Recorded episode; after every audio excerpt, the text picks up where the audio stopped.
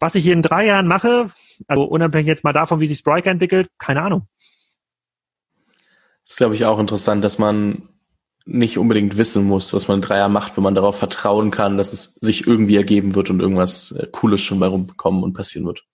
Ja, was heißt Vertrauen? Also ich, ich also ich, ich Du arbeitest sehe, ja hart so, dafür, so ist es nicht. Ich sehe ja so ein bisschen, ich sehe ja so ein bisschen, was ist denn, was passiert in meiner Inbox? Ja, ob es jetzt Twitter ist oder LinkedIn, so was, wo wollen Leute irgendwas von mir? Klar, hier und da wollen Leute jetzt ein Investment haben von mir, weil wir mit der Wald- und Wiese Holding, eines dieser über zehn Unternehmen, auch ein bisschen investieren in coole Businesses oder die wir cool finden.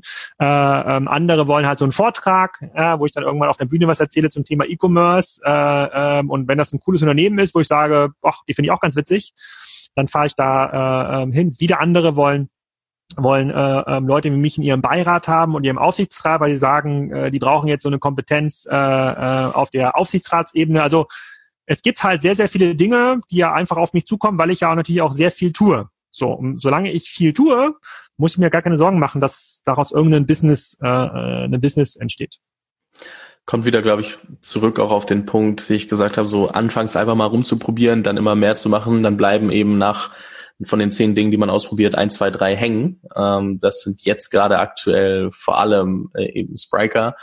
Ähm, so, dann bleiben solche Sachen hängen ähm, und das Leverage, das sich damit aufbaut, dieses Momentum, das ähm, hilft dann eben auch logischerweise äh, in der Außenwahrnehmung. Also ich glaube, äh, Im E-Commerce gibt es wenig Leute, die, die die Speerspitze so abbilden, wie, wie du dazu gehörst, wie vielleicht die, die K5 und, und ähm, die Leute dahinter und noch ein paar andere abbilden so. Und dementsprechend ist halt einfach ein krasses Momentum, eine krasse Brand gewachsen, ähm, die halt einfach aus sehr viel Arbeit, sehr viel Zeit auch ähm, besteht, die da reingeflossen ist über die letzten Jahre.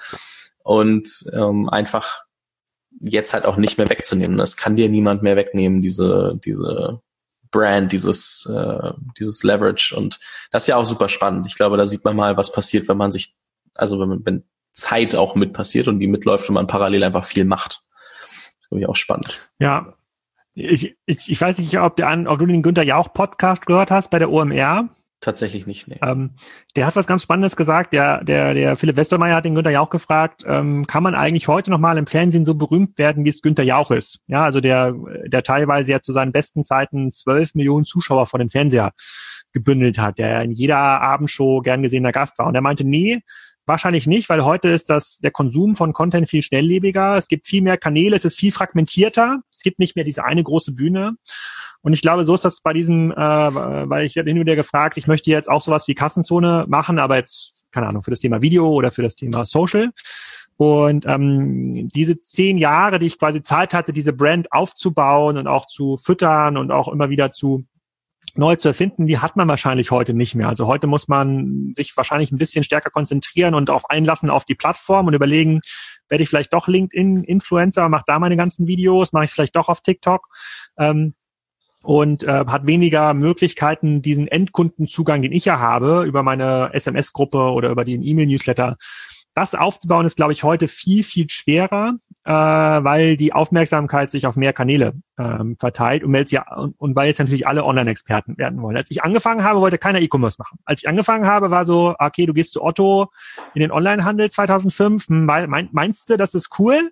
Und das war von äh, Freunden von mir, die äh, in den Bereich Banking gegangen sind oder ganz klassisch in den, äh, in den Real Estate Bereich und was mit Immobilien gemacht haben. So und das muss man sich heute eigentlich auch fragen. So, also E-Commerce ist ja so ein bisschen Oldschool geworden. Ist jetzt auch 20 Jahre alt. Ja, so What's next? Ja, was ist, was sind so Bereiche, die ähm, groß werden in den nächsten ähm, Jahren, wo man nochmal die Chance hat, äh, entsprechendes äh, Pionierwissen aufzubauen und äh, ohne, ohne dass man da jetzt groß in den Verdrängungswettbewerb ähm, gerät. Falls dir dieser Short gefallen hat, äh, würde ich mich sehr freuen, wenn du den Podcast weiterempfehlst. Das hilft mir sehr. Ansonsten hören wir uns morgen mit neuem Interview oder Short. Lass dich überraschen.